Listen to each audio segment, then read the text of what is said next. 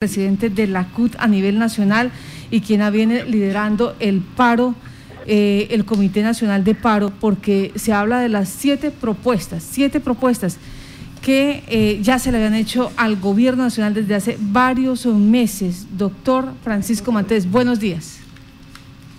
Eh, muy buenos días. gracias por permitirnos expresar nuestras opiniones. Pues doctor Francisco, para Casanare y la Orinoquía colombiana, estas propuestas que ustedes pues ya eh, de manera mm, anticipada eh, las conoció el gobierno en su momento, eh, ustedes estaban esperando respuesta, pero para claridad a la opinión pública, ¿cuáles son? ¿Qué es lo que se le está pidiendo en principio al gobierno nacional?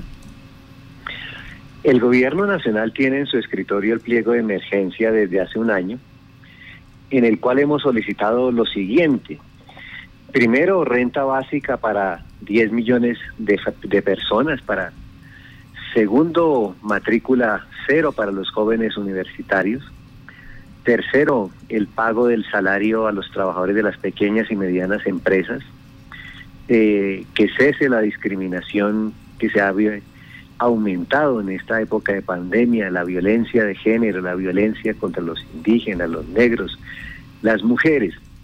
De igual manera que se suspendan los procesos de privatización de los activos públicos, ya que estos contribuyen posteriormente a, secar eh, las fuentes de ingreso de la nación o de los entes territoriales, y la derogatoria del decreto 1174, que es una reforma pensional y laboral por la puerta de atrás, y el hundimiento del proyecto de ley 010 que liquida la salud pública.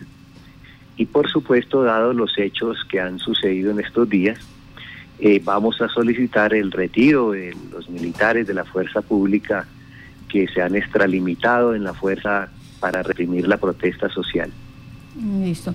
Cuando ustedes hablan eh, de este paquete de emergencia, eh, estas peticiones de emergencia, pues muchos dicen, pero hay otras cosas adicionales. ¿Por qué primero esto y no tocar toda la situación que se está presentando en este momento en Colombia?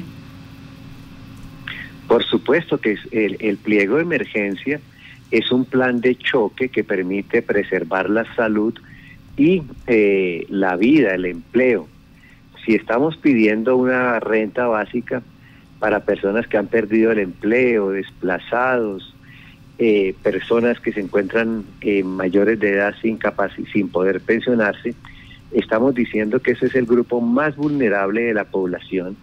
Y ustedes deben de recordar que el DANE la semana pasada dijo que en Colombia había tres millones y medio de nuevos pobres. ¿Qué quiere decir eso? Personas que se ganan menos de cuatro mil pesos diarios, de once, perdón, de once mil cuatrocientos pesos diarios. Si esas personas tienen una renta básica, si esas personas tienen un ingreso de un salario mínimo, no saldrán a la calle a exponerse. Es la gente que está en el rebusque, la gente que ha perdido el empleo, que está desplazada. Eso evita que la gente salga, evita que la gente sea propensa a contaminarse, pero al mismo tiempo reactiva la economía porque hay ingresos para comprar. Y eso podría significar que no se perderían los empleos que se han venido perdiendo y no se han podido recuperar eh, por la errática política del gobierno. Doctor Francisco Maltés, eh, el Gobierno Nacional ha dicho que se va a reunir a partir del 10 de mayo con el comité, pero también manda este mensaje de diálogo, de búsqueda a ustedes. ¿Se sabe más o menos cuándo podría darse esa reunión? ¿Hoy, mañana o hay que esperar hasta el 10? ¿Qué, qué se sabe al menos o qué infieren ustedes? Hemos recibido una carta genérica del gobierno donde dice que está dispuesto a dialogar, que está dispuesto a conversar nosotros decimos que la disposición debe ser a negociar. Y segundo, necesitamos que el gobierno nos diga lo recibo tal día, a tal hora, en tal sitio, porque de lo contrario no deja de ser una actitud genérica que no resuelve el problema.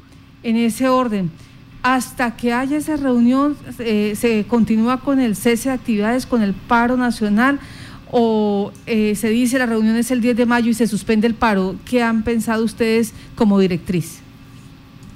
El paro va a continuar porque hemos visto que este es un gobierno que le hace conejo a la ciudadanía. eh, hizo un acuerdo en Buenaventura, no lo ha cumplido, hizo un acuerdo en el Chocó, con el paro de Chocó, no lo ha cumplido, ha hecho acuerdos eh, con sectores campesinos, no las ha cumplido.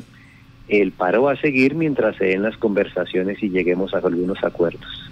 El otro hecho, ayer escuchábamos en entrevista eh, con el medio semana al fiscal Barbosa, fiscal general de la Nación, advirtiendo que aquellos transportadores que se presten para hacer obstrucción en la vía, pues van a terminar eh, siendo judicializados y a sus bienes siendo expropiados.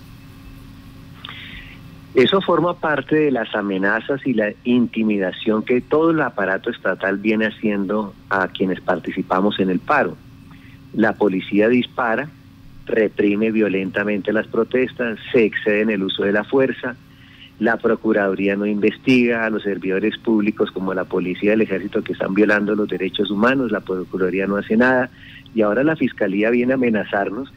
Creo que es todo el aparato del Estado en contra del legítimo derecho a la protesta. El fiscal Barbosa debe dedicarse a investigar más de 3.000 dirigentes sindicales que han sido asesinados y sobre los cuales no hay resultados. Sí, señor. Pues eh, sabemos que usted tiene un compromiso ahorita a las 6 de la mañana con otro medio de comunicación. Doctor Francisco, muchas gracias por atender a este medio. Estaremos muy pendientes por eh, este diálogo que se va a surtir eh, en próximos, esperamos que sea en próximas horas, no en próximos días, entre los dirigentes del Comité del Paro Nacional y el Gobierno. Que tenga buen día. Muchas gracias.